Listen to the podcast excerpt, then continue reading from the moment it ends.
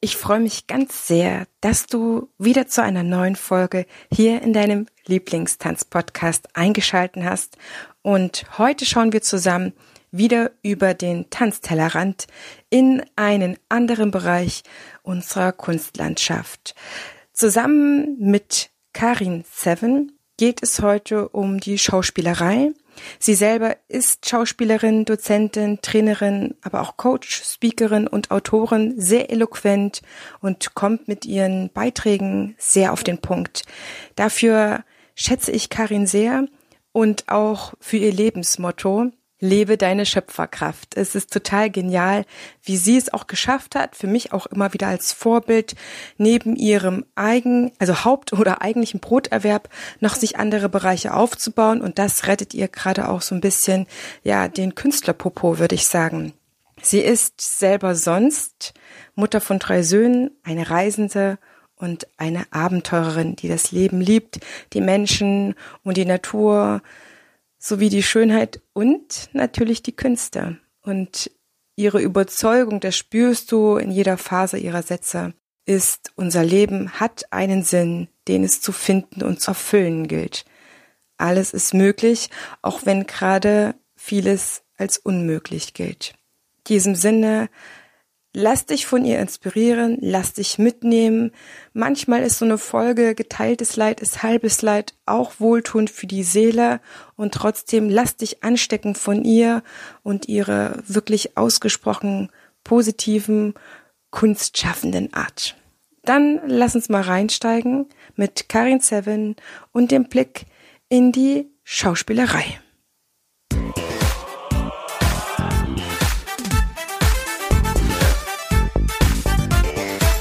Ich begrüße dich ganz herzlich zu einer neuen Folge hier im Einfach Tanzen Podcast, dem Tanzpodcast für alle neugierigen und selbstsorgenden Tanzschaffenden. Prall gefüllt mit unabhängigem Wissen, ohne dass du selber danach suchen musst. Viel Spaß jetzt damit, deine Tanzbotschafterin.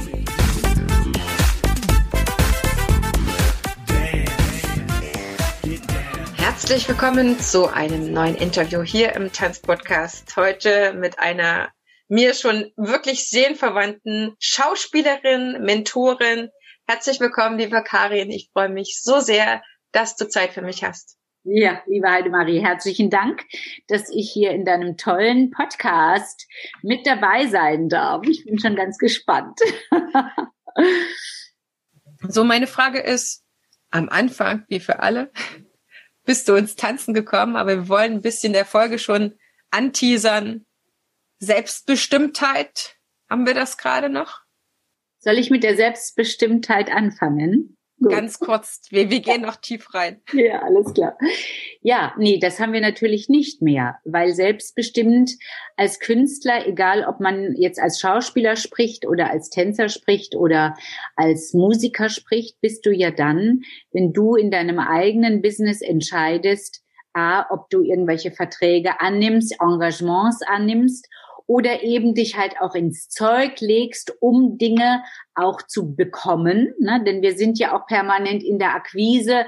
Wir sind, äh, wir arbeiten ja nicht nur, wenn wir in dem Moment auf der Bühne stehen oder im Tanzstudio stehen oder auf der Tanzbühne stehen, sondern wir arbeiten ja eigentlich immer permanent. Wir müssen ja sichtbar bleiben im Markt. Wir müssen in Connection sein mit den Leuten, die uns buchen und sehen wollen. So, und das findet ja alles nicht statt. Also das ist ja das Verrückte. Ne? Wir haben zwar einerseits die Möglichkeit, jetzt hier so ein bisschen über das Netz äh, uns noch ein wenig mit den Menschen in Verbindung zu bringen, aber ich würde mal sagen, dass, also ich empfinde das so als 10 oder 20 Prozent. Mhm. Mehr ist da nicht. Und der Rest fällt jetzt gerade alles komplett weg. Und dieses Thema, liebe Zuhörer, liebe Zuhörer, werden wir heute mit euch stärker einsteigen, weil uns dieses Thema so emotional auch fasst. Also mal davon abgesehen, dass wir natürlich durch unsere eingeschränkte, sehr stark reduzierte oder schon fast Zwangsarbeitslosigkeit nicht mehr unsere Selbstwirksamkeit spüren können, weil wir ja auch etwas daraus ziehen, was wir tun. Das ist ganz klar. Aber so viel genommen zu bekommen, macht einfach etwas mit uns. Und deswegen habe ich mich mit Karin getroffen, die in einem sehr anverwandten Bereich tätig ist, als Schauspielerin, als Regisseurin, als Kollege, Mentorin. Und ich finde es ganz, ganz faszinierend, leider auch im negativen Sinne, wie es dir genauso geht wie mir. Und wir eigentlich sagen können, das sind zu viele Branchen eigentlich, die damit zu kämpfen haben, was jetzt es mit einem macht. Und deswegen gibt es heute diese Folge, dass wir ja um so vieles beschnitten sind und wir jetzt irgendwie durchkommen müssen. Aber das Gute ist, wenn man es ausspricht, wenn man es formuliert, wenn wir Worte dafür finden und ich verspreche dir, liebe Zuhörer, liebe Zuhörer, Karin ist sehr gut darin, dafür Worte zu finden, dann ist es schon mal mit nicht mehr so schmerzbehaftet. Und wenn es greifbar ist, wenn man es fassen kann, dann hat es auch nicht mehr so viel Schrecken oder ich weiß besser, dass es jetzt das ist, ja, das ist jetzt meine Selbstbestimmtheit oder was da jetzt angegriffen ist und ich kann damit etwas besser umgehen. Ja, so wie vielleicht mit einer Krankheit, wenn du nicht weißt, wie es heißt, was es ist, dann weißt du, was du einnehmen musst, wie man damit jetzt umgeht. Das ist vielleicht ein ähnliches Bild. Aber du weißt auch, liebe Zuhörer, liebe Zuhörer, dass ich immer erst wissen will, wie ist jemand ins Tanzen gekommen? Wie ist die Verbindung zum Tanzen? Karin, mhm. welche Verbindung hast du zum Tanzen? Ja, also wie, wie bin ich ins Tanzen gekommen?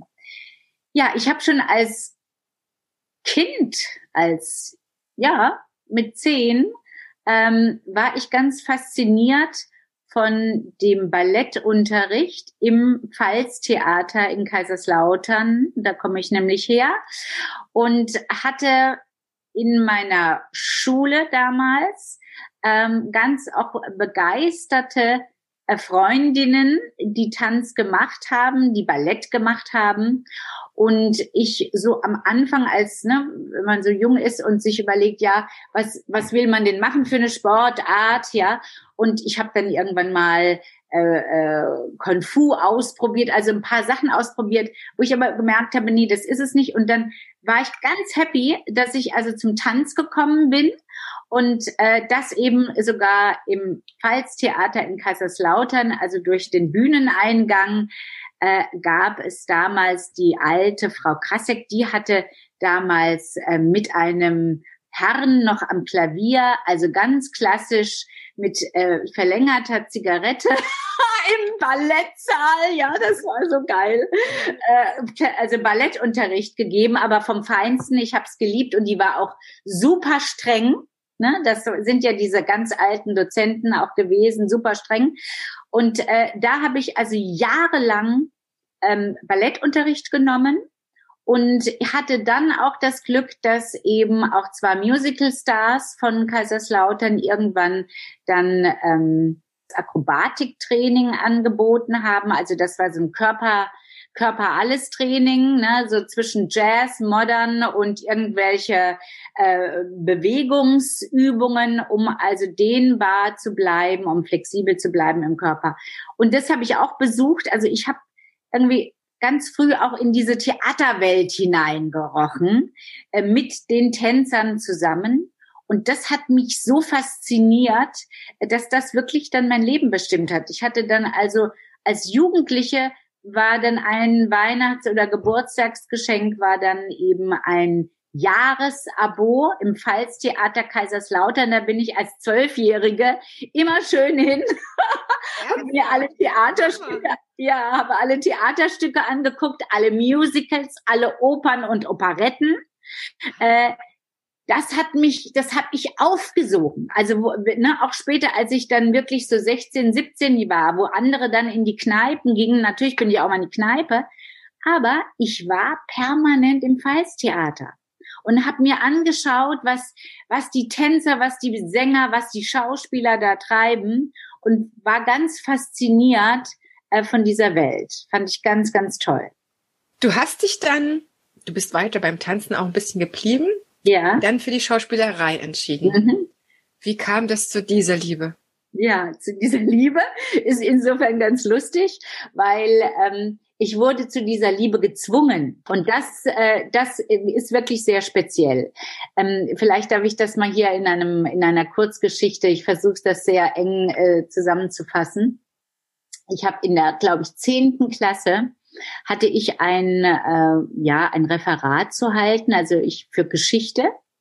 Ich musste aufstehen und Inhalte frei vortragen. Und plötzlich war ich so nervös, ich war wie also wie, wie also zwischen Blackout und absoluter Panik. Ich habe gestottert, ich habe 70.000 Mal also gesagt. Ich war so befangen und habe mich gleichzeitig so geschämt vor all meinen Freunden und Freundinnen, ne, äh, die da im Klassenverband sahen, was ich da für einen Mist gebaut habe. Natürlich auch der Lehrer, ne, also es war eine Vollkatastrophe. Und diese Vollkatastrophe, die hat mich so gelähmt und gebremst, äh, dass mein Selbstbewusstsein komplett an die Wand gefahren war. Das war so, glaube ich, in der neunten oder zehnten Klasse. In der elften hatte ich Leistungskurs Englisch und meine Englischlehrerin hatte mit uns damals, und ich bin ein, immer noch ein absoluter Fan und Liebhaber von Tennessee Williams. Ähm, wir haben damals also Tennessee Williams gelesen und sie hatte ein Drama Club eröffnet, wo wir englische und amerikanische Literatur lesen sollten. Also ich als super Fan von Tennessee Williams und ich dachte, wow, vielleicht lesen wir da noch mehr Stücke. Ähm, bin dann also in diesen Klammer, äh, Drama Club hinein. Alles war schön, drei Wochen lang nur. Und in, im Ende des ersten Monats kam sie an und meinte, sie hätte ja eigentlich viel mehr Lust, nicht nur ein Stück zu lesen, sondern wir machen jetzt Theater, wir spielen ein Stück.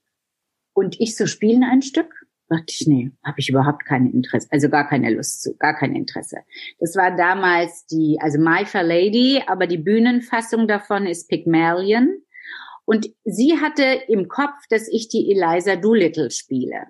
Und ich habe mich mit Händen und Füßen gewehrt und habe gesagt, nein, das interessiert mich gar nicht. Ich möchte auch dann jetzt hier aussteigen.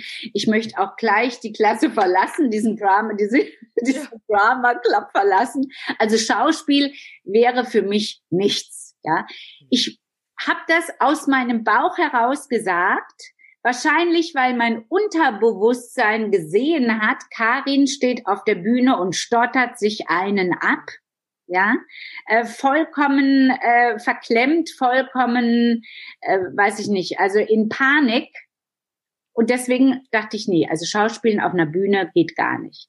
Die Frau war so hartnäckig, die hat viermal den Anlauf gemacht und hat mich immer wieder und wieder, ja, warum, probier doch mal, versuch's doch wenigstens, du wärst die ideale Eliza Doolittle. Also sie hat mich regelrecht gezwungen, und dann habe ich irgendwann so Ne, also ich wollte ihr einfach zeigen, dass es nicht wert ist, weiter mit mir rumzumachen und dachte, komm, okay, ich mache eine Probe, äh, ganz egal, dann sieht die, dass ich das nicht kann.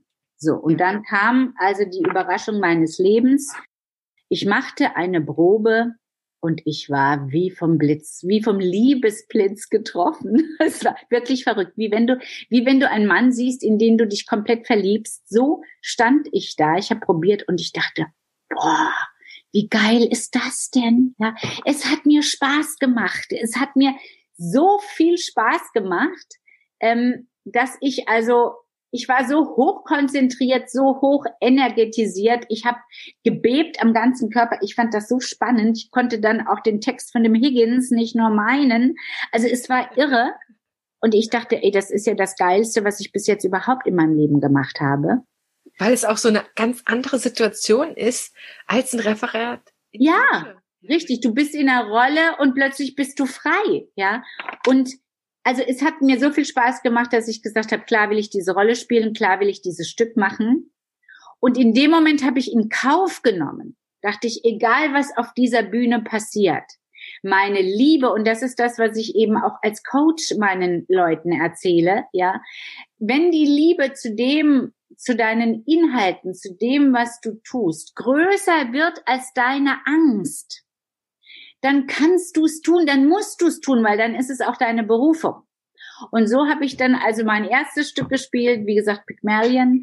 Dann hatte ich von James Saunders Slight Accident und äh, noch ein Stück von James Saunders. Also ich hatte dann irgendwie in der Oberstufe drei äh, englische Stücke gespielt und es war ganz klar, nach dem Abi geht's auf die Schauspielschule in München. Und das war dann äh, mein Weg. Also ich wollte dann definitiv Schauspielerin werden und das war überhaupt das Beste, was ich jemals gemacht habe in meinem Leben. Das hat mir so viel Spaß gemacht und das beseelt mich auch heute noch. Deine Lehrerin von damals, die dich dazu gebracht hat, diesen Theaterkurs zu belegen, ja. weiß die mittlerweile, was sie dir dort in Anführungsstrichen angetan hat? Das weiß ich gar nicht mehr. Ich glaube, ich hatte einmal versucht, Kontakt aufzunehmen. Ich, aber das ist alles so lange her. Ich kann das nicht mehr, äh, ich, ich, ich weiß es nicht mehr, ob ich sie wirklich erreicht hatte. Das weiß ich nicht mehr. Ich glaube, ich glaub's, äh, ich, nee, ich kann es nicht beantworten. Ich weiß es nicht. Aber ich weiß tief im Herzen, äh, ich habe sie auch in meinem Buch erwähnt. Also ich habe mehrmals diese Geschichte auch schon in die Welt gebracht und habe das auch bei Klassentreffen auch erwähnt. Da war sie aber leider nie dabei. Ja. Also aber was sie in dir gesehen hat, ist ja unglaublich. Ja. Was sie gesehen hat und vor allem auch ne, diese Beharrlichkeit und also und da habe ich eben auch für mich gelernt, manchmal muss man auch zu seinem Glück gezwungen werden. Also das habe ich da rausgesogen und wenn du es noch nicht ausprobiert hast, kannst du gar nicht beurteilen, was eine Sache wirklich macht und was sie für dich bedeutet. Man muss die Dinge, und das finde ich ein ganz wichtiger Punkt auch für mich, fürs Coaching, wenn ich mit Leuten arbeite wenn du mal dir nicht die, die Chance gibst und die Selbsterlaubnis, eine Erfahrung zu machen, hm. kannst du gar nicht beurteilen, was das vielleicht für Räume in dir aufschließt und was es dir ermöglicht im Leben. Also man, ne, äh, du kannst ja schlimmstenfalls sowieso nur auf die Schnauze fallen oder aus einer Erfahrung rausgehen und sagen, ja, war shit, hat mich wirklich nicht interessiert. Aber manchmal ist es auch umgekehrt. Manchmal ist es wirklich der Hammer, ja, und du bist beseelt und es, es fällt wie so ein, wie so ein, ja, weiß ich nicht, wie so ein Stern vom Himmel und, und du sagst, wow, danke, lieber Gott, dass ich diese Erfahrung machen durfte, weil die hat jetzt mein gesamtes, die hat mir eine Erkenntnis geliefert oder die hat mein gesamtes Leben jetzt verändert. Also das ist Wahnsinn, ja. ich muss das gerade mitschreiben, das ist mega. Ja. Das heißt, du bist in München auf die Schauspielschule gegangen. Mhm. Das war der Plan, den hast du durchgezogen. Ja. Und nach der Ausbildung ist man ja nicht sofort Schauspielerin, oder wie läuft das bei euch? Doch, es, also wenn du ein staatliches Diplom hast, bist mhm. du Schauspielerin. Mhm. Und ich hatte dann auch sehr großes Glück. Ich war dann auch ganz schnell einerseits im Tourneetheater und dann von einem Stadttheater ins andere gekommen. Ich hatte äh, eigentlich äh, fast ausschließlich äh, zehn Jahre ununterbrochen als Schauspielerin Engagements, also wirklich ununterbrochen, auch wenn ich sogar Theater gekündigt hatte, war ich manchmal, ähm, obwohl ich die gekündigt hatte und hatte noch kein neues Engagement, hatte ich sofort wieder ein Engagement. Also ich habe auch Mut gehabt, mich zu verabschieden, ohne was in der Tasche zu haben mhm. und hatte dann gleich wieder was Neues. Äh, das ging eigentlich so lange, bis ich dann hier in Berlin war und ähm, hier zwar in den Anfängerjahren auch noch gut zu tun hatte und dann wurde das immer ein bisschen weniger, ähm, weil natürlich auch sich die ganzen Ostschauspieler hier eingefunden haben. Wir waren ein riesen Pool von Schauspielern in dieser Stadt. Okay. Das war natürlich mit all den Theatern, die es hier gab, also all den mit den wenigen Theatern, die es hier gab, waren diese ganzen Schauspieler natürlich gar nicht aufzufangen. Ja. Das heißt, du hast dich in einen ganz anderen Konkurrenzpool begeben, ohne das gleich bewusst zu haben oder zu wissen, dass genau. dann einfach so viel Schauspielerkollegen dann dort sind. Genau, das war so, äh, ich hätte das nicht gedacht, dass das wirklich hier in Berlin so boomt. Und ich war ja dann auch zeitweise auch in Amerika, will auch noch mal ganz kurz äh, zurück auf die Ausbildung. Also ich habe dann auch noch äh, zusätzlich in Amerika, weil ich auch schon damals, kurz nach meiner Ausbildung, einen ganz großartigen Mentor kennengelernt habe, den Walter Lott, der ähm, also mit der Strasberg-Methode aus New York kam und der äh, sehr viel Strasbourg-Arbeit gemacht hat, die mich sehr fasziniert hat. Also dieses Method Acting, das habe ich dann also in Amerika weitergemacht, unter anderem mit Susan Betzen äh, und bin dann auch auf die Herbert Berghoff Schule gegangen, also an das Herbert Berghoff Institut von Uta Hagen und Herbert Berghoff. Also ich habe sehr viel auch dann noch in Amerika studiert und aber auch in Amerika drei äh, Theaterstücke gemacht äh, eins sogar unter meiner Theatercompany Society Players Theater hautnah. Also das bin, da bin ich dann quasi immer so, ne, Deutschland und New York. Das ähm, lief dann eben auch eine ganze Weile parallel. Und nach, aus welchem Grund bist du nach Berlin gezogen? Ja, mich hat einerseits die Liebe, also damals mein Mann, äh, ne, äh, äh, sozusagen nach Berlin geholt, weil der konnte mit seinem Studienfach nicht in München studieren und ich hatte immer einen festen Wohnsitz in München, also nach oder in meiner Schauspielausbildung und nach meiner Schauspielausbildung hatte ich immer zwei Wohnungen. Die in München, die habe ich immer gehalten, weil ich die so als Basiswohnung genutzt habe und dann immer dort, wo ich engagiert war. Das heißt, ich war dann eben auch schon zehn Jahre fest in München und merkte so, München ist jetzt gut, es reicht mir. Und als ich Berlin kennengelernt habe, war also nicht nur der Mann in Berlin meine Liebe, sondern auch Berlin. Also Berlin hat mich so geflasht. Ich finde nach wie vor ist das die geilste Stadt, die ich kenne. Die ist noch geiler als New York. Also ich hatte nämlich auch mal eine Weile überlegt, ob ich nach New York ziehe und dort lebe, aber ich habe mich dann äh, für Berlin eindeutig entschieden aus vielen, vielen Gründen. Aber ich finde die Stadt wirklich äh, unter anderem viel spannender noch als äh, New York. Und ich wollte dann hier auch nicht mehr weg. Ich hatte dann auch sehr schnell Kinder, zwei Söhne. Und dann dachte ich, okay, hier die Söhne in die Koffer packen und wieder in irgendein Stadttheater. Das Ding ist durch. Das habe ich zehn Jahre gemacht. Ich möchte in Berlin bleiben, weil mich die Stadt also wirklich fasziniert und weil sie auch in Berlin viele Möglichkeiten gab. Also ich habe dann auch entdeckt, nicht nur zu spielen, sondern ich war dann als auch sehr lange als Synchronsprecherin tätig als Dozentin in vielen Schauspielschulen, ja, hier in der Stadt, äh, auch an der UDK und ähm, habe dann aus der Doz also aus dem Dozentensein heraus eben auch mein Coach sein entwickelt. Bin also dann auch als äh, Coach ähm, Präsentationscoach Auftrittscoach Sprechtrainingscoach engagiert worden auch von der von der Corporate World also von den Firmen und habe zusätzlich dann auch noch ganz viele Coaching-Ausbildungen gemacht. Ähm, und das ist sozusagen also mein zweites Standbein, dass ich einerseits meine Skills, die ich aus dem Schauspiel gelernt habe, als Coach einbringe. Also alles, was Bühnenpräsenz, Bühnenauftritt und Bühne heißt also letztendlich alle öffentlichen Sprechsituationen für, also mit Stimme, mit Körpersprache, Ausstrahlung, Präsenz, alles, was es eigentlich braucht, um einen starken Auftritt zu haben. Und was immer das jetzt ist, ob das ein Vortrag ist, eine Rede ist, eine Anmoderation ist, ein Interview oder ob du als Führungskraft irgendwie vor deinem Team stehst, das ist letztendlich egal ja, weil du bist immer öffentlich in dem Moment und du hast immer äh, einen Auftritt, ja. Also das war also ein ganz großer Punkt und wie gesagt auch die Persönlichkeitsarbeit, die dahinter steckt, also mit den Menschen herauszuarbeiten, was ist eigentlich ihre ne, ihre Persönlichkeit, mit der sie auf der Bühne stehen. Denn ne, es geht ja nicht nur um die Technik, um das Handwerk, dass du gut sprechen kannst, sondern es geht ja auch um das, was aus dir herausstrahlt, deine gesamte Person. Ja, das ist ja das Spannende, was wir eigentlich mit jedem Menschen, äh, ich sage jetzt mal auch kaufen, auch auch ne, auch du als, als Tanzlehrerin, du bist so eine charismatische Frau. Als ich dich zum ersten Mal erlebt habe, dachte ich, wow, hat die eine Power, ist die, äh, die sprüht richtig, da ist so viel Liebe, so viel Hingabe, so viel Intensität da, ja. Das hat mich wirklich so fasziniert, als ich dich gesehen habe und zwar ja leider nur online gesehen habe, noch nicht mal live, dass ich dachte, also die Frau, die ist special. Ich freue mich, wenn ich die mal äh, wieder ne, nochmal kontaktieren kann, kennenlernen kann. Und das ist aber eben auch, weil du so eine starke Persönlichkeit hast.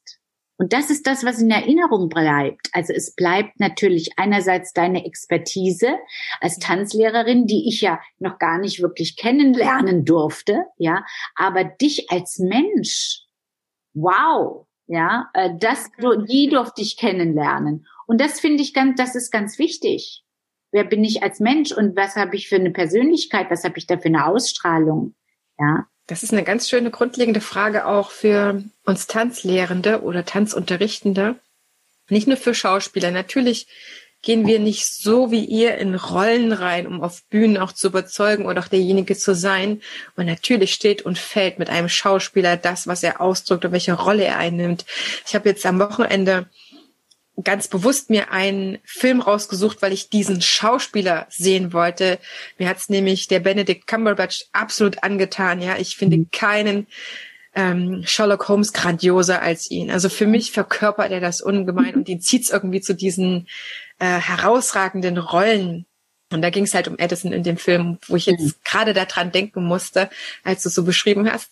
Aber bei uns Tanzlehrern ist es auch so, dass der Charakter und wie wir unterrichten wollen, wie wir mit den Menschen sein wollen, sich auch erst nach und nach entwickelt und wir gerade Auszubildenden darin, glaube ich, noch mehr unterstützen könnten, als es Ausbildung gerade können. Vielleicht bräuchte man einfach dazu ja, wie, wie dich, eine ehemalige oder äh, lang aktive Schauspielerin, die ihr Wissen auch weitergeben möchte. Ich finde es doch sehr, sehr ausschlaggebend, ob man sein Wissen weitergeben möchte. Es glaube ich, haben viel zu viele Tanzauszubildende ähm, Ausbildungslehrer, die gar nicht ihr Wissen so weitergeben wollen oder können. Das finde ich auch dramatisch.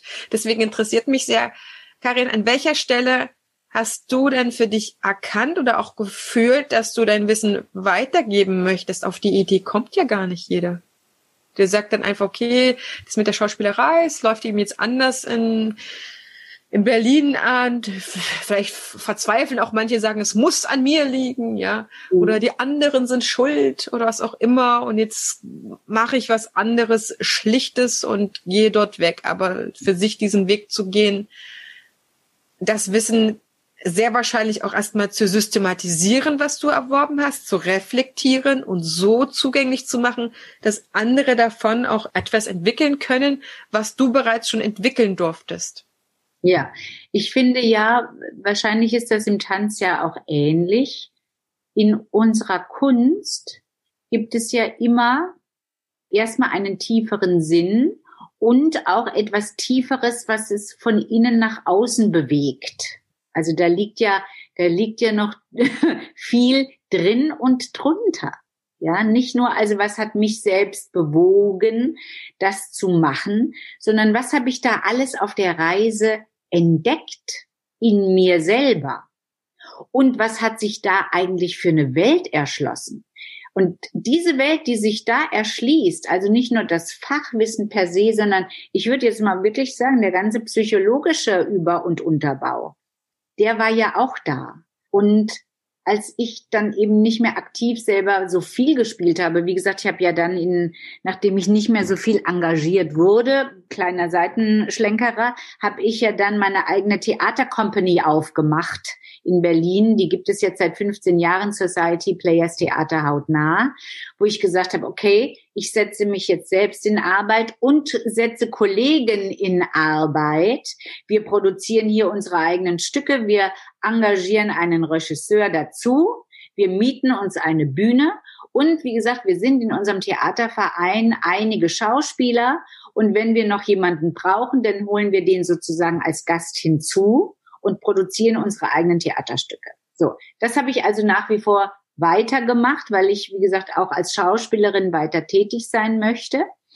Ähm, habe aber dann auch angefangen eben, ich glaube, ähnlich wie du als Tanzlehrerin, ja, Tanzbotschafterin, als Tanzlehrerin. Wir fangen ja dann irgendwann an, nicht nur selber ne, zu tanzen, zu spielen, sondern unser Wissen auch fachspezifisch weiterzugeben. Ich bin dann eben an die Schauspielschulen in Berlin.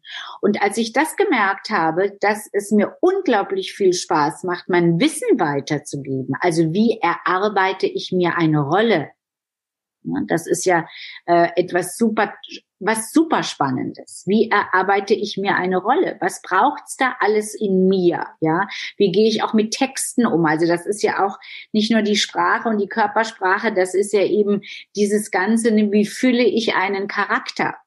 Das ist ja auch eine sehr psychologische Arbeit. Vor allem, die habe ich ja eben durch die amerikanische Strasberg-Methode, nach der habe ich dann eben sehr viel unterrichtet.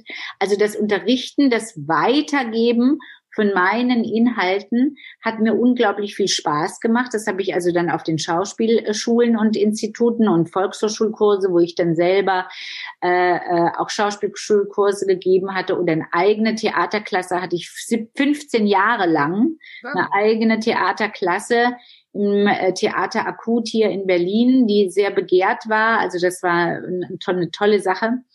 Und ähm, und aus dem allem heraus ist dann eben etwas später und zum Teil eben auch parallel, zeitversetzt, dann mein Coaching entstanden. Also, dass ich dann eben nicht nur äh, Schauspieler unterrichtet habe oder Leute, die ins Schauspiel wollten, sondern ich habe auch Menschen gecoacht, die gesagt haben, ich bin in einer Führungsebene, wie, wie verhält sich jemand, der führt? Ja, wie muss der sich präsentieren? Also wirklich diese Kombination Auftritt und das aber eben auch von der Rolle her zu füllen.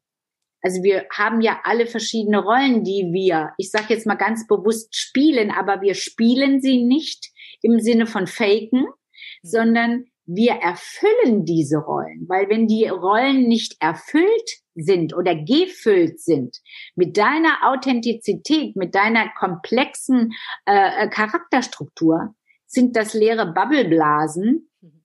Ne? Und du bist zum Schluss eben nicht der Mensch, der eine Kompetenzzuschreibung bekommt oder der Vertrauen äh, äh, erweckt, sondern du bist irgendwie so ein Labertante, so ein Quatschkopf, wo nichts dahinter steckt. Ja? ja? oder jemand, der zu wenig greifbar ist. Das erlebe ich. Oder das, genau. Gerade bei denjenigen, die keine Vorstellung oder wenig Vorstellung von dem haben, was es bedeutet, eine Tanzlehrerin oder ein Tanzpädagoge oder ein Tanzunterrichtender zu sein, nämlich die Verantwortung für das Unterrichtsgeschehen zu übernehmen, genau. die Verantwortung für die Lernprozesse, die dort sind. Richtig.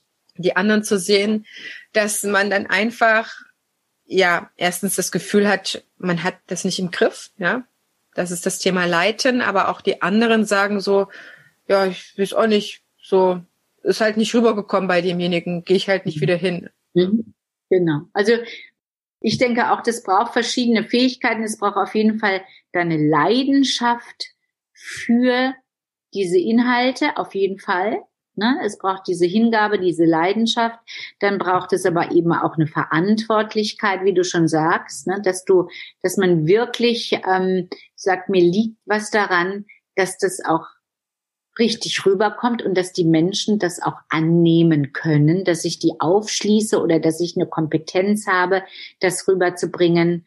Ähm, also da, da, da sind ja, da spielen viele Faktoren zusammen. Das ist richtig. Ja. Die Liebe zum Unterrichten, das verbindet uns auf jeden Fall, Karin. Ja. Und uns verbindet auch die Art, die wir uns ausgesucht haben zu arbeiten, nämlich wir lieben es, frei zu sein. Wie lange bist du jetzt schon selbstständig? Eigentlich, also wenn du, wenn du die Schauspielerei mit reinziehst, vielleicht jetzt nicht die ersten zehn Jahre, in denen ich feste Engagements hatte. Aber auch da sage ich immer, das ist schon eine halbe mhm. Freiberuflichkeit, weil diese Engagements waren ja immer nur ein oder zwei Jahre. Und dann äh, war das Ding ja gelaufen. Das heißt, ne, äh, entweder du hast eine Verlängerung bekommen oder du hast einen Arschtritt bekommen oder du hast wie ich dann jedes Mal gekündigt, weil du gesagt hast, das reicht hier. Ich würde gerne noch an eine andere Bühne. Also da, du bist nie so richtig im Sattel wie viele andere Arbeitnehmer. Das sind wir Künstler nicht. Ja. finde ich, ja, außer du bist im Staatsorchester oder so. Aber normalerweise bist du als Künstler fast immer freiberuflich, auch wenn du dann mal äh, festere Engagements hast. Aber wie gesagt, das war dann bei mir, ähm, als ich 30 oder 32 war, war das zu Ende. Und seit meinem 32. Lebensjahr, also jetzt über 25 Jahre, ähm, bin ich ähm, als Freiberufler unterwegs, als Solopreneur, ja, äh, unterwegs und versuche äh, als ja Schauspielerin, als Dozentin und als Coach zu arbeiten. Hm. Du hast also dich auch mit dem, was du an Bedürfnissen hast, wie deine Arbeit sein soll. Manche sagen ja auch, man hat bestimmte Werte, ne? man, man legt den Fokus bei seiner Arbeit auf bestimmte Sachen, Offenheit oder ich liebe zum Beispiel auch diese Unmittelbarkeit. Ne? Ich habe eine mhm. Idee und ich bin sofort in der Lage, mich dem zu widmen, das umzusetzen. Mhm. Genau. Oder ich kann als Tanzschulinhaberin meine Kurse selber gestalten. Wie wird man mit den Leuten dort umgehen? Welche Bindung gibt es da? Welche Unterrichtsinhalte sind es? Ich kann einfach nach Lust und Laune mein Programm ändern, anpassen. Bin halt sehr viel flexibler. Ja. Und ich bin mir sehr sicher, dass ähm, SchauspielerInnen und auch TänzerInnen oder Tanzunterrichtende, die uns gerade zuhören, das mit uns teilen und auch nachvollziehen können, ja, weil sie es genauso lieben, diese Art zu leben, die die Freiberuflichkeit oder die Ungebundenheit, die Selbstständigkeit genau. als Schulinhaberin oder Tanzstudieinhaberin zu leben. Und das ist auch irgendwie scheinbar, so habe ich gerade das Gefühl, es verbindet uns alle, ja, diese Liebe, aber irgendwie jetzt diese krasse Eingeschränktheit, ja, also ich für mich, für meinen Teil find, finde das vom Gefühl her schon wie eine Zwangsarbeitslosigkeit oder ein Abgestraftsein für eine Vorbildlichkeit, die wir schon bis zum Sommer an den Tag gelegt hatten. Die Kultusministerin hat das uns das zugestanden, ja. Wir Kulturschaffende, wir haben uns alle vorbildlich benommen und zack, trotzdem sechs Sätzen oder so, ja, wie in einer Schule, einer hat was falsch gemacht und alle werden bestraft, ja, egal wie ordentlich man das vorher gemacht hat ich bleib nicht darauf sitzen auf diesem Gefühl, aber es holt mich immer wieder so ein, wo ich sage, ist das jetzt, äh, ist es das jetzt? Ich habe mir das doch nicht so ausgesucht. Ich bin doch extra auch einen anderen Weg gegangen, um manchen Sachen, die sich schlecht angefühlt haben, ja, wenn jemand eben über mich bestimmt meine Arbeitszeit, wenn du etwas zu tun hast,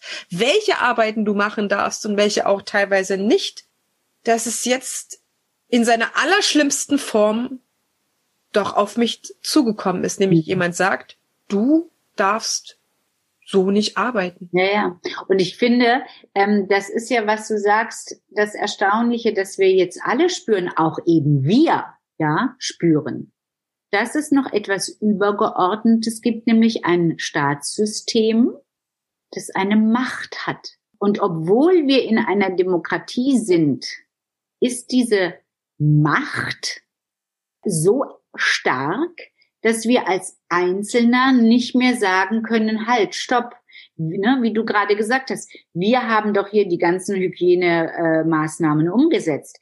Wir sind doch gar nicht wirklich jetzt äh, Gefährder, potenzielle Gefährder. Äh, das zählt nicht.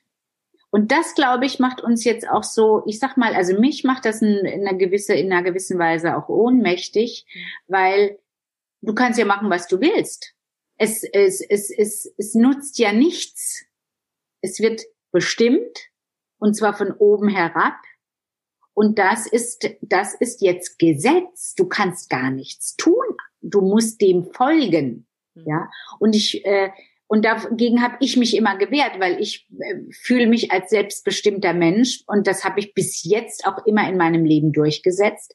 Wenn ich etwas nicht gut fand oder nicht verstanden habe, also auch in einem, ne, auch in einer Theatersituation, äh, habe ich mich mit dem Regisseur angelegt und habe gesagt, tut mir leid, ich kann das so nicht umsetzen und spielen, ich fühle es nicht, es macht für mich keinen Sinn. Ja, ich kann das jetzt hier so nicht spielen. Das geht nicht auf. Ja, und dann bin ich in die Konfrontation und habe diskutiert und habe auch äh, nicht immer, aber oftmals dann eine andere Situation herbeiführen können. Das geht jetzt alles nicht. Also ich bin äh, auf Demonstrationen gegangen, ich war laut, ich habe sogar die Wahlkreisabgeordneten hier angeschrieben. Ne? Ich habe also wirklich versucht, was zu tun und habe festgestellt, es interessiert, und das ist das Schlimme, es interessiert niemanden.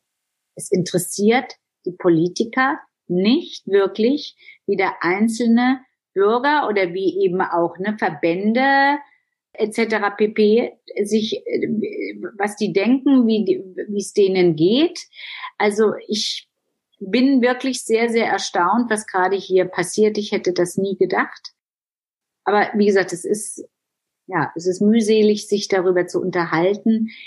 Ich glaube, es ist auf jeden Fall für uns alle ein, ein großer Schock und für uns Freiberufler oder für uns Künstler, die wir ja selbstbestimmt einerseits immer sehr diszipliniert arbeiten, weil wir genau wissen, ne, wenn wir nicht arbeiten, im Flow sind, wenn wir uns nicht 100 Prozent einbringen, dann können wir nichts bewegen in der Welt. Also wir sind einerseits sehr diszipliniert und auf der anderen Seite brauchen wir aber ne, diese Spontanität, diese Unmittelbarkeit, wie du sie vorhin so schön genannt hast, diese Möglichkeit, äh, Dinge umzusetzen, Dinge zu verändern, ja, das ist das gibt es jetzt gerade alles gar nicht. Das, und das, glaube ich, ist das, was uns äh, momentan auch so schmerzt, dass wir merken, wir können eigentlich unser Feuer, was wir haben, wir können das nicht leben. Ja, und das ist das, was ich ganz schlimm finde. Also ich habe hier meine Flamme und ich, äh, ne,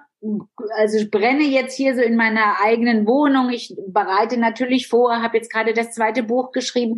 Also ich bringe schon meine Energie ein aber ich will mit, also ich will mit Menschen arbeiten. Ja, und nicht eben nur vor der Scheibe am Computer. Ich will mit Menschen arbeiten. Ich will sehen, wie die sich bewegen, wie die riechen, wie, ob sich die Hautfarbe verändert in dem Moment. Also ich brauche dieses Sinnliche, deswegen bin ich Schauspieler geworden.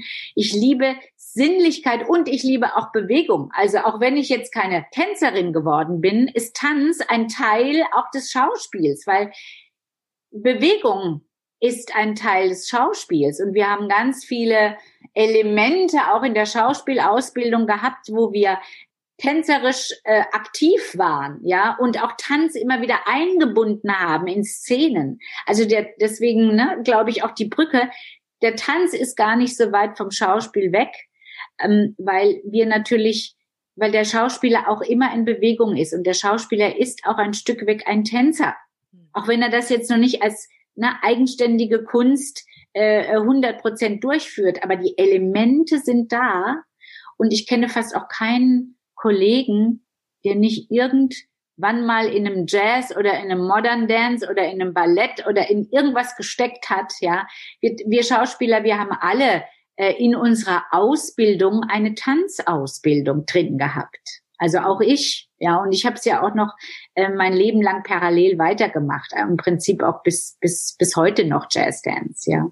Also das ist ähm, das ist uns auch im Blut und da lebt es, da will es raus, da will es Bewegung, da braucht es Raum, ja Raum vor allem, ja.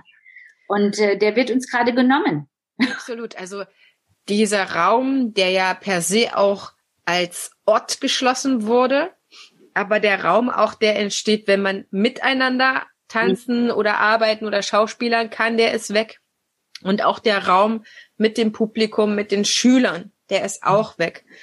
Und ich glaube, das ist das Drama der Kultur gerade, der Kulturschaffende, es geht nicht darum, dass wir keine Ideen hätten, sage ich jetzt mal, ja, um uns jetzt zu beschäftigen und auch schön zu beschäftigen und vorzubereiten und auch vielleicht das ein oder andere Buch zu schreiben, Webseiten neu zu machen, genau. E-Books zu produzieren, sich im Online unterrichten oder Schauspielen oder Coachen auszuprobieren, sondern das, wie du das sagtest am Anfang, es sind einfach nur 10, 20 Prozent die wir dadurch überhaupt abrufen können oder wo es Sinn macht, einfach das vielleicht zu entwickeln. Und wir geben jetzt 100 Prozent in diese, die für uns relevanten 10, 20 Prozent. Ja, vielleicht sind es bei mir irgendwann mal 30 Prozent, was weiß ich. Also ich gebe jetzt gerade meine gesamte Kraft in etwas, was später mir 20, 30 Prozent bringen wird. Und das ist vorübergehend auch geht geht so, ja. Und ich kann auch teilweise Freude bei manchen Sachen empfinden. Zum Beispiel den Online-Fachtag, den ich gemacht habe, hat mir Freude bereitet. Mhm. Und es ist definitiv etwas, worauf ich Lust habe, das auch fortzuführen.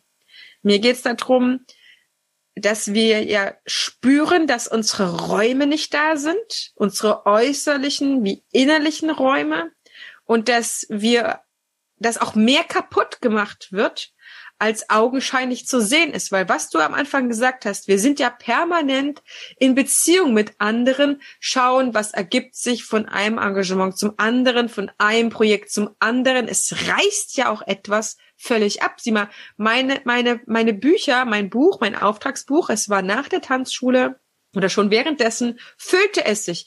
Ich wusste, ich brauche mir jetzt keine Sorgen zu machen, wenn jetzt die Tanzschule geschlossen ist, was ja der ursprüngliche Impuls mal war, das oder sich maximal zu vergrößern. Und dann habe ich eine Freundin gehabt, die hat mich gefragt, hey, dann lass uns dann was zusammen machen, lass uns zusammen meine Tanzschule weiter voranzubringen. Wir berichten bei mir einen dritten Raum ein. Darüber hinaus hatten sich die Aufträge eingestellt, ähm, also eingestellt im Sinne von sie kamen ja, hier kannst du bei uns da unterrichten, dort unterrichten. So, ich war sehr, sehr happy und stolz auf mich, dass ich aus meiner eigenen Kraft heraus in der Lage war, mir diese Aufträge zu finden, zu generieren. Denn wir müssen auch sagen, es ist nicht selbstverständlich. Es gibt ja viele gute Kollegen. Irgendwo herauszustechen, engagiert zu sein, ein Auftrag wird angeboten. Das ist etwas, worüber wir stolz sein dürfen und ähm, auch sollen, sage ich mal. Und dann reißt das so ab, weil jetzt will niemand auch was mit uns zu tun haben, ja. Also wer weiß, wann sich so die ersten Sachen wieder melden. Dann müssen wir auch sagen, als Schauspieler brauchst du Zeit, um dich vorzubereiten, bis ein Stück wieder da ist. Und ähm, als Tänzender ist es genauso, ja. Also es gibt jetzt von heute auf morgen nicht auch nur, weil jemand sagt, oh, wir hätten nicht gerne die Gelegenheit, eine Show zu machen, weil wir müssen ja auch erstmal trainieren. In der Gruppe muss ja nochmal ganz anders trainiert werden. Das heißt, es reißt sehr viel mehr ab. Es ist wie ein Dominoeffekt. Jetzt äh, wird es angestupst, ja, von ja. oben herab auf uns. Aber es zieht ja einen wahnsinnigen Rattenschwanz in ja. die Zukunft auch rein, der für mich eine sehr zerstörerische Kraft hat und der auch, wenn ich jetzt höre, ja, ich lese den Newsletter vom Kulturrat, wie die jetzt schon die ersten Städte haben, die sagen, okay, wir haben jetzt unseren Haushalt verabschiedet und äh, leider mussten wir feststellen, und das wird vielerorts so kommen, dass wir ja bestimmte Sachen nicht mit der Stadt oder für die Stadt einnehmen konnten. Deswegen haben wir dieses und jenes Budget nicht. Und deswegen werden wir zuerst an der Kultur sparen, weil man spart nicht zuerst an dem Straßenbahnnetz, wie oft die fahren oder nicht. Die sagen jetzt ja, da fahren wir halt nur viermal in der Stunde und nicht sechsmal oder so, sondern man spart dort, wo man die Kultur subventionierte. Und das ist das, was mir so einen großen Bauchschmerz macht, wo ich sage, wo soll das denn bitte hinführen? Ja, das ist ja das Traurige. Das ist das super Traurige, was sich ja aber auch schon in den letzten Jahren abgezeichnet hat, dass man für alles mögliche Geld hat, nur nicht für die Kultur. Und jetzt äh, äh, geht das natürlich dann so weiter wahrscheinlich, ja, ähm, dass man alles andere, also man hat, ich meine, ich kann das sowieso alles gar nicht mehr nachvollziehen, weil es werden ja hier so viele Gelder rausgehauen, mhm. wo ich, wo ich eh nicht verstehe, wie das jetzt alles gehen soll, ja, und wie eben dann auch äh, in einem halben Jahr oder wann auch immer die Sachen wieder, wenn sie aufblühen, äh, auch da muss ja, wie gesagt, in die Kultur ja auch weiterhin gefördert werden, weil das ist ja genauso ein Punkt wie Bildung. Äh, da braucht es einfach Geld, ja. Ähm, also ich, ich habe auch keine Ahnung, wie das weitergehen soll, aber wie du schon richtig sagst, was bei uns halt dramatisch ist, ist, und das kann man wirklich fast sagen, letztendlich sind viele Dinge in einem, also die ziehen sich zwischen einem halben Jahr und Jahr. Also das hat einen Vorlauf. Mhm. Das heißt, wenn ich, wenn ich jetzt höre beispielsweise Lockdown bis 10. Äh, Januar und danach wird es nur wenige Lockerungen geben. Das ist das, was ich irgendwie vernommen habe. Da bin, ist mir schon wieder ganz schlecht geworden, als ich ja. das gehört habe. Also nehmen wir mal an, ähm, bis Ende, sage ich jetzt mal Februar oder sogar bis Ende März, im schlimmsten Falle, sagen wir mal Ende März, wird das irgendwie sich da so hindeichseln.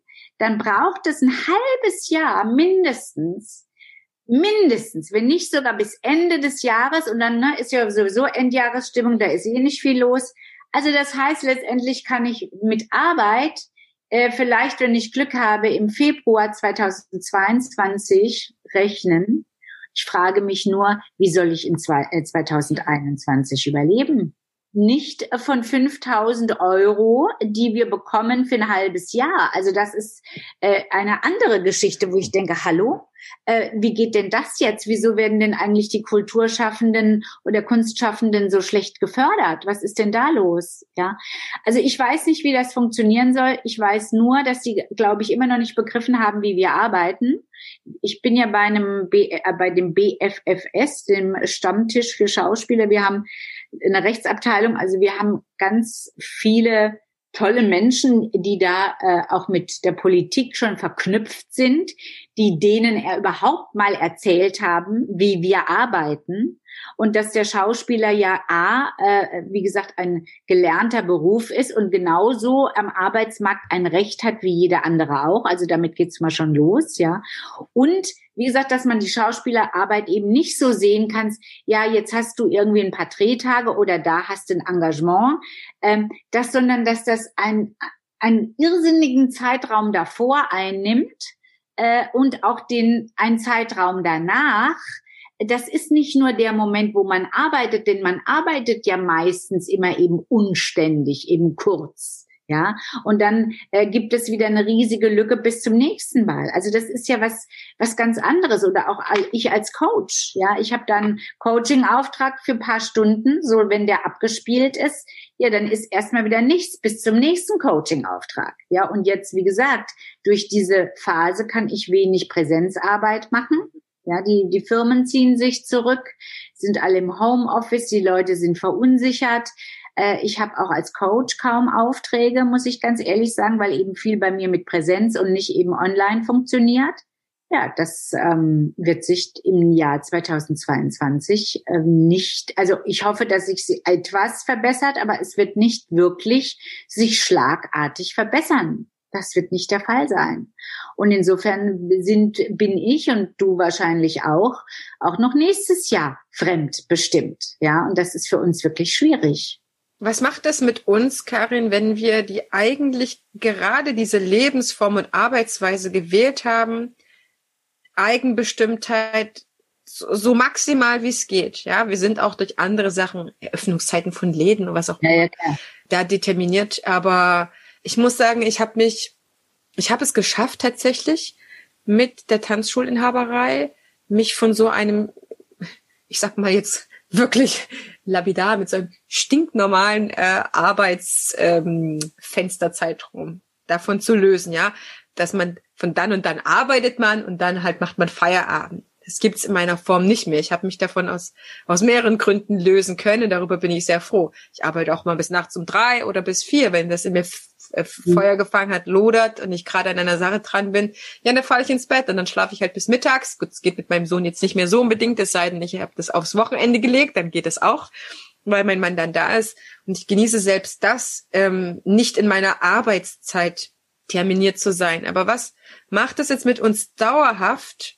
Kurzfristig kommen wir damit klar, sage ich mal, ja, dass es halt so ist. Aber wir sind ja jetzt schon im zehnten Monat oder ja, wir haben jetzt äh, schon achten, äh, neunten oder zehnten Monat. Es ist einfach etwas, was ich glaube, mit einem Menschen prinzipiell macht, wenn er dazu genötigt wird. Ich fühle mich so genötigt dazu, ja. Also dann kommen dann solche bescheuerten Bemerkungen, dann mach doch mal das, dann biete mal doch das an, mach doch das online, mach das doch dies oder das oder da musst du halt vorübergehend was anderes arbeiten. Also ich finde, das ist auch eine extreme Zumutung von von vielen von uns, das jetzt so erleiden zu müssen, ertragen zu müssen und dann gute Miene zum bösen Spiel. Und ja, ich habe auch äh, größtenteils Zuversicht. Das ist auch nicht die Frage, ja. Ähm, aber das ist meine Frage an dich. Du hast mehr Erfahrungen. Was wird das mit uns machen, reine von der Psyche her? Oder werden viele aufgeben? Du hast natürlich noch ein bisschen besseren Überblick. Ich kann es jetzt nur aus der Tanzschulszene sagen, was es Ach, ich glaube, ja, also ich sag mal so, ich glaube auf der einen Seite, wie gesagt, wir lieben ja das, was wir tun. Das sind wir ja. Das ist unser ganzes Leben. Das ist unsere Identifikation, unsere Berufung. Ich glaube nicht, dass wir das so schnell aufgeben. Wir bleiben da schon dran. Also auf jeden Fall, weil ich glaube, wenn du Tänzer bist, bist du Tänzer. Wenn ich Schauspielerin bin, bin ich Schauspielerin. Das, das ist etwas, ähm, was wir sind und was wir auch ins Leben bringen wollen. Also ich glaube, das ist ja, das ist meine Berufung. Ich würde das nie abstreifen können. Ne, das ist so, ähm, das ist nicht wie nur so eine Schlangenhaut, die man abstreift, sondern das bin schon ich. Das heißt also, das wird schon weitergehen. Und ich glaube auch daran, dass diese kreative Energie, die wir haben, sich ihren Weg sucht. Ich, das, das glaube ich. ich. Ich hoffe auch, dass wir kommen ja jetzt auch in ein anderes Zeitalter hinein, ne, ne, des Geistes, Luftzeitalter, astrologisch gesehen. Also der Spirit, der kreativ und leicht und, und, und spielerisch ist. Also vielleicht verändert sich ja auch auf lange Sicht vieles jetzt. Das ist meine Hoffnung. Ja, das ist also einerseits das Positive. Und dann glaube ich auch wirklich, weil wir diese Flamme haben, die zwar jetzt nicht raus darf, aber ich glaube, wir haben wenigstens was. Wir haben diese Liebe zu unserem Beruf, zu, zu dieser Kunst, die viel, die so tief geht und die viel mehr bedeutet als das, was man vielleicht an der Oberfläche sieht.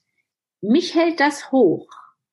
Ich glaube, es gibt Menschen, die noch viel schlimmer dran sind, die äh, vielleicht jetzt auch ähnlich wie wir die Existenz beschnitten oder verloren haben, die aber vielleicht eben nicht, weil sie eben nicht Künstler sind. Ähm, ich sage jetzt mal, äh, ich hoffe, dass ich damit niemandem Unrecht tue, jemand, der ein Restaurant hat vielleicht jetzt, ne? Und der, ähm, der bestimmt auch in Leidenschaft dieses Restaurant geführt hat, das will ich gar nicht äh, abstreiten. Aber äh, die, jetzt ist das Restaurant weg äh, jetzt ist seine Existenz weg. Ich glaube, der wird eine ganz große Leere in sich spüren oder wahrscheinlich in eine tiefe Depression oder in eine existenzielle Angst. Oder ich habe auch gehört, es haben sich mittlerweile auch schon ganz viele Leute leider Gottes umgebracht. Okay. Wo ich denke, nee, das würde mir jetzt nicht passieren. Also ich kann jetzt nur für mich sprechen, ja. Ich ähm, habe das Gefühl, da ist so eine tiefe Bestimmung in mir oder auch so eine so eine Spiritualität in mir, die mich die mich so füttert und die mich die mir so eine Fülle im Inneren gibt. Also ich fühle egal was im Außen passiert, ich habe eine große Fülle im Inneren und von dieser Fülle ernähre ich mich und nähre mich ja, ernähre mich, also nähre mich. ja, Lebensmittel kann ich davon noch nicht kaufen, aber äh, meine gute Laune und mein Esprit und meine Lebendigkeit und meine, meine, mein positives Denken ist immer noch erfüllt und, äh, und dafür bin ich dankbar. Und ich glaube, das schürt sich natürlich einerseits so ein bisschen, wie gesagt, aus meiner Spiritualität, aus dem Glauben an Gott, aber es fühlt sich auch durch die, durch die Kunst, die Schauspielerin, denn die Kunst, äh, bloß weil das Außen nicht mitspielt, geht ja nicht meine Liebe und mein Verständnis äh, zur Kunst verloren. Also ich kann ja immer noch Literatur lesen, ich kann immer noch meine Rollen äh, arbeiten, ja, ich kann immer noch an meinen kreativen Themen dranbleiben. Das kann mir niemand nehmen. Das kann mir niemand nehmen. Du hast gerade so tolle Worte gewählt und formuliert. Ich habe ich hab gemerkt, wie mein Herz total angegangen ist ab dem Zeitpunkt, wo du gesagt hast, das haben wir doch noch. Ja.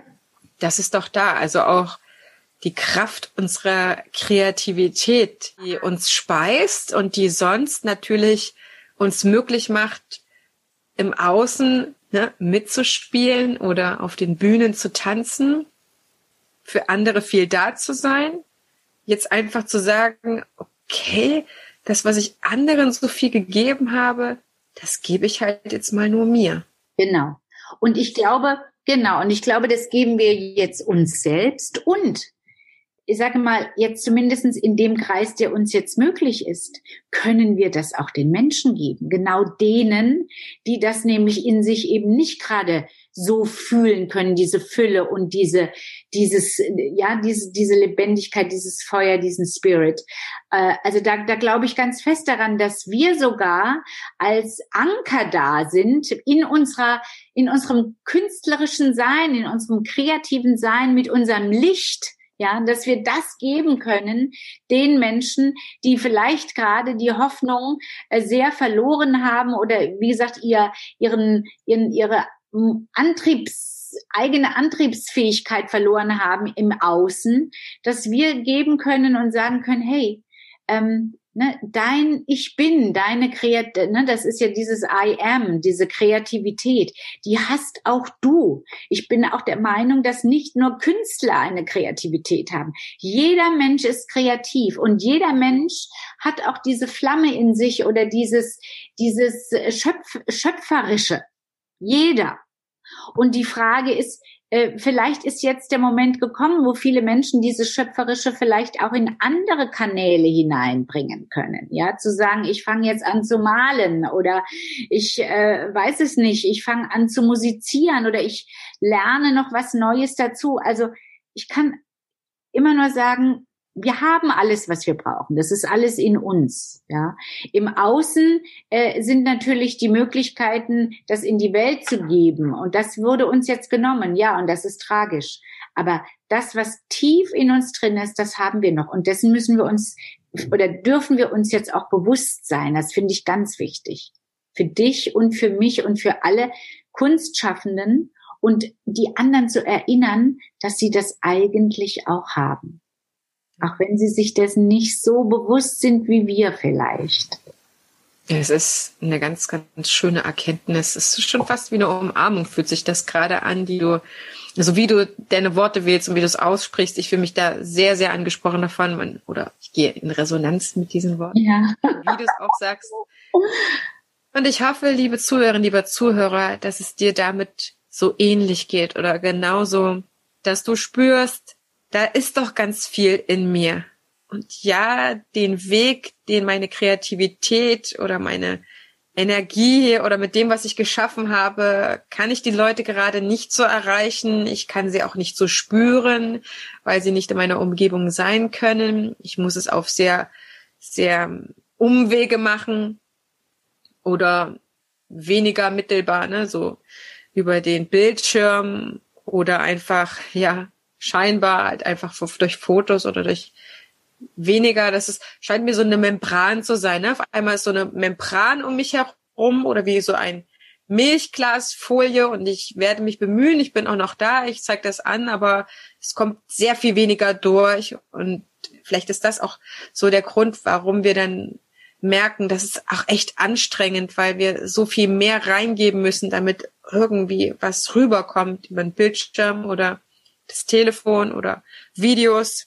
Und es ist, glaube ich, unsere Rettung, wenn wir erkennen, dass wir diese Energie bis zu einem bestimmten Punkt geben dürfen, vielleicht auch sollen. Ne? Man sagt ja auch, okay, bin ein bisschen strategisch unterwegs und sagt, okay, ist total sinnvoll, jetzt zu dem Kunden Anbindungen zu behalten, aber auch zu sagen, okay, der Selbstschutz setzt jetzt aber auch bitte ein und du darfst dir das selber geben. Mal einfach mal nur so lies einfach mal nur so eine, eine Rolle oder ein, ein Stück oder schau einfach mal nur so Filme an oder lern einfach mal was ganz Neues zu tanzen, wo das jetzt nicht ein unternehmerisches Ziel vielleicht dahinter hat. Mhm, genau.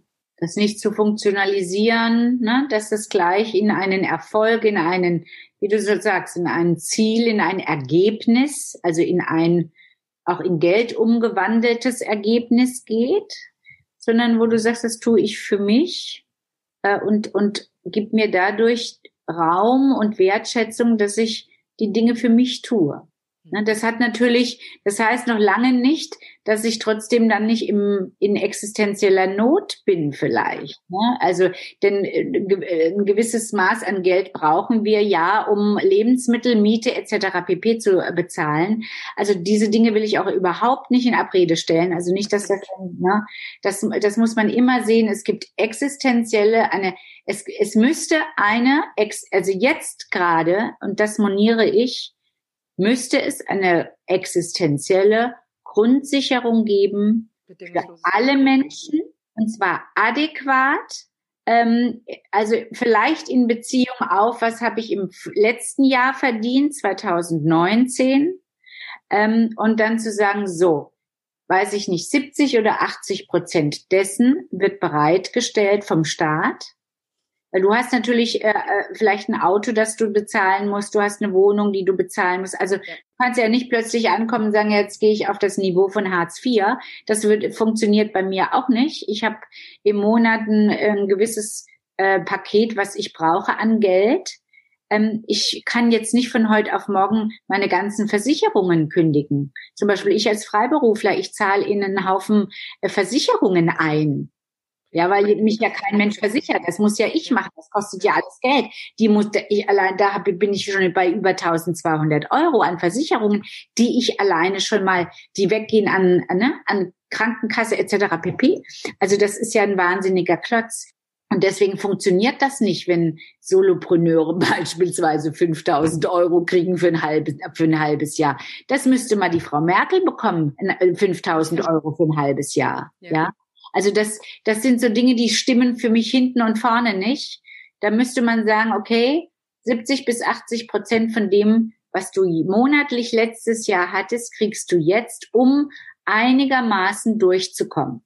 Es gibt verschiedene Modelle. Wahrscheinlich sprengt das auch unseren Rahmen jetzt einfach. Ich weiß, dass der Kulturrat im letzten Newsletter auf jeden Fall seine sehr konkreten Vorschläge, vielleicht auch schon Forderungen gestellt hat, ne? Auch äh, diese Mindestgrenze, was man für ein Minus gemacht haben muss, also ein Verlust erlitten haben muss, dass man schon wieder berechtigt ist, irgendwas an wenigen Geld beantragen zu müssen, hat auch auch gesagt, dass es funktioniert nicht. Wir müssen von den 75 Prozent Verlust runter.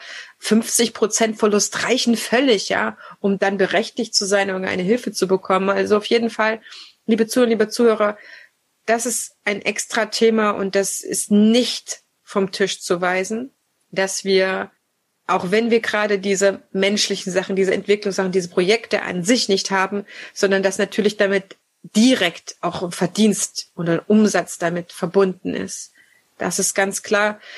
Mir geht es darum, dass wenn du dafür sorgen konntest und vielleicht auch, weil du kurzfristig in einen anderen Job gehen musst, um das dir zu sichern, dann hast du eine Freizeit, in der du dich selber auffangen darfst. Und ich, ich gebe dir ein kleines Beispiel von meinem eigenen Leben, wo ich für mich beschlossen habe, es macht einen großen Unterschied, ob ich es gemacht habe oder nicht. Also ob ich das Buch gelesen habe oder nicht, ob ich den Podcast gehört habe oder nicht, ob ich das Buch, wie du, Karin, jetzt geschrieben hast oder nicht mit einem kleinen Kind zu Hause zu sein, mit dem das alles gerade nicht geht, außer dass wir auf den Spielplatz gehen dürfen, der zu dieser Jahreszeit auch nicht mal Attraktivitätszeitpunkt Nummer eins ist in einem normalen Leben, sage ich mal, haben mein Mann und ich beschlossen, ich mehr als er zu sagen, weißt du, wir können gerade nicht zum Theater gehen, aber wir lieben es doch.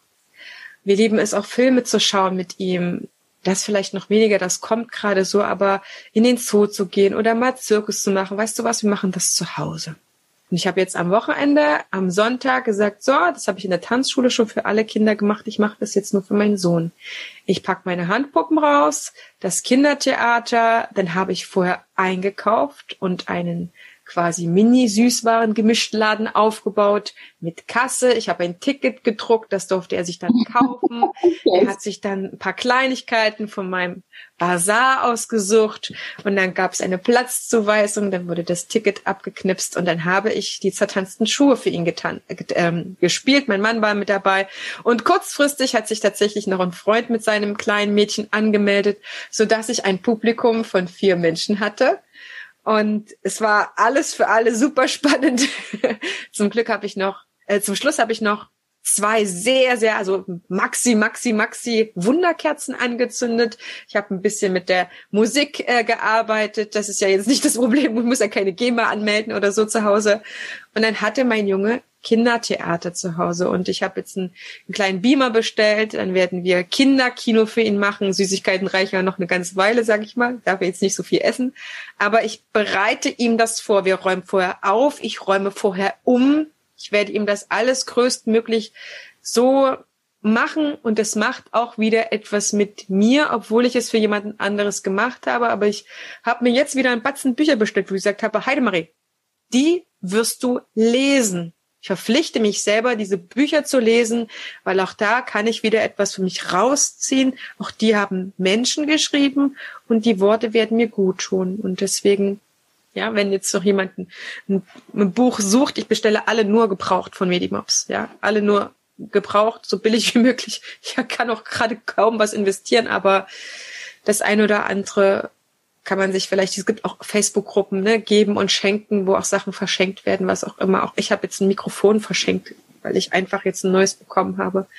So diese Sachen, wenn das Universum weiß, was du brauchst, nicht davon überzeugt, dann wird es dir einen Teil davon geben. Und für manche Sachen, die halt größer sind, brauchst du ein bisschen länger. Ja, sehr schön gesagt. Karin, wie gehst du in die Zukunft? Optimistisch. Also ich denke, dass es auf lange Sicht eine Veränderung geben wird, dass wir mehr unsere, unser Herz leben, äh, mehr unseren Spirit leben, dass wir mehr erkennen, dass Konsum nicht alles ist und dass es nicht um besser, schneller weitergeht. Wir haben gemerkt, wir sind mit dem System an die Wand gefahren. Das glaube ich schon, dass das jetzt bewusst wird. Ähm, insofern hat diese Krise oder diese ne, Corona-Sache hier auch, ne, jede Sache hat ja zwei Seiten, hat auch diese, diese Seite gebracht, dass wir viel erkannt haben, dass viel auch auf den Tisch gekommen ist, viel sichtbar wurde, auch ehrlich gesagt viel Mist, dass alles nicht gut ist, viel sichtbarer wurde. Und ich hoffe darauf, dass mit diesen Erkenntnissen andere Menschen auch an die Macht kommen, also andere Menschen in die Politik kommen, dass da andere Werte plötzlich wichtig sind, eben nicht eben nur Kapital und Konsum und Wirtschaft äh, im Vordergrund stehen, sondern dass da der Mensch und die Natur, die gute Mutter Erde wieder im Vordergrund steht, dass es eben um, um Kunst und Kreativität geht, denn das ist das, was uns ja von allen anderen Lebewesen äh, also doch sehr unterscheidet, wobei ich jetzt vielen Tieren vielleicht, die höher entwickelt sind, das gar nicht unbedingt absprechen müssen, möchte, dass sie vielleicht auch in einer Art und Weise kreativ sind und künstlerisch sind. Ähm, da bin ich immer ganz vorsichtig, aber ich glaube trotzdem sind wir das in einem Höchstmaß. Ähm, und das macht uns eben auch aus. Und das ist ja auch das, was uns das Leben verschönt, also was es uns auch, was auch eine richtige Bereicherung ist. Ja, und es macht uns Gott sei Dank nicht dick oder krank. Ja, Kultur macht uns eigentlich immer gesund im Herzen und auch im Körper. Wenn wir uns bewegen und tanzen, ja, dann macht es uns im Körper und im Herzen gesund. Und wenn wir Schauspielen, ist das genauso, ja. Oder ne, die Menschen, die Musik machen, der Klang, also ja, Ton ist ja Schwingung. Also das macht ja was mit uns, ja. Und das sind die das sind für mich die wichtigen Dinge, die jetzt auch mal in den Vordergrund müssen. Auch Bildung auf auf eine andere Art und Weise, wie jetzt vielleicht auch unser Schulsystem ist. Also all diese Dinge. Ich muss sagen, ich, ich hoffe auf die und ich glaube daran, weil ich es mir nicht nur, also nicht nur, weil ich es mir wünsche, sondern weil ich auch das Gefühl habe, Mensch, wir haben doch den alten Quatsch jetzt lange genug gehabt. Es wird Zeit, dass wir jetzt wach werden und daraus was Neues schöpfen in, in eine bessere äh, Richtung für uns alle. Und das wünsche ich mir und ich glaube auch daran. Und ich, ich bin auch da, um da was zu tun. Also ich versuche auch aktiv da mitzugestalten, soweit ich kann. Also was mir bewusst ist, ne? was mir unbewusst ist, kann ich ja vielleicht noch nicht tun, aber ich versuche da eine Bewusstheit zu haben und das, was mir bewusst ist, mich da auch hinzubewegen und Dinge zu mobilisieren, aktiv zu werden, mich mit Menschen auch darüber zu unterhalten. Also alles, was geht, versuche ich gerade in diese Richtung, wie ich es mir eben äh, übermorgen sozusagen wünsche. Karin, ich höre dir so gerne zu.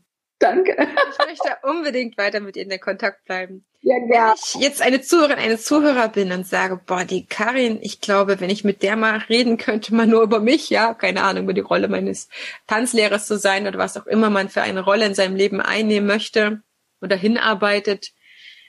Wie kann man denn aktuell mit dir zusammenarbeiten, in Kontakt treten? Also die wichtigsten Sachen, Facebook, Website und so weiter, packen wir auf jeden Fall in die Show Notes.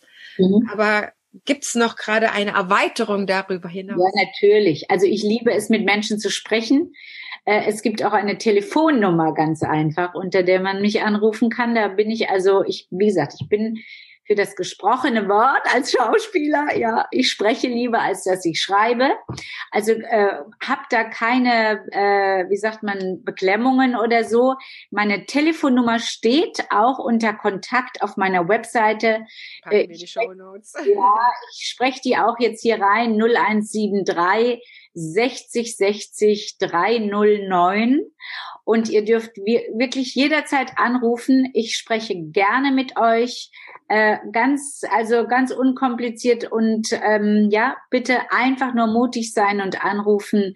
Ich freue mich über jede, über jeden Anruf oder wenn ihr schreiben wollt, wie gesagt, es steht alles auf meiner Webseite, der Kontakt, der E-Mail-Kontakt oder auch Facebook. Ihr findet mich natürlich äh, auf allen Kanälen von LinkedIn, Facebook, Instagram, Karin7.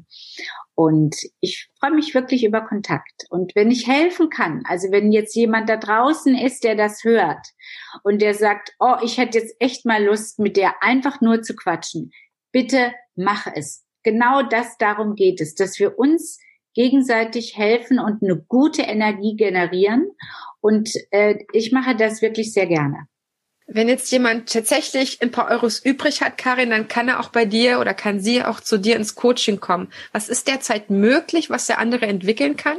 Der andere kann auf jeden Fall mit mir an seiner Persönlichkeit arbeiten, also an all dem, was ihn hindert, in seine Energie, in seine Potenziale zu steigen. Also wenn du für dich an dir selbst arbeiten willst, es geht ja um dich selbst, um deine Energie, um deine Potenziale, um deine, um deine, um dein Licht und dein Feuer in die Welt zu bringen. Ja, braucht es dein ganzes Ich. Wenn da Blockaden sind, wenn da irgendwelche Paradigmen sind, wenn da Ängste sind, das kann man alles arbeiten und äh, es gibt sogar Methoden, da geht es recht schnell mit dieser Instant Change Methode, die ich äh, jetzt seit diesem Jahr neu erlernt habe, ich bin ein Instant Change Professional, geht es auf eine recht schnelle Art, Blockaden zu lösen.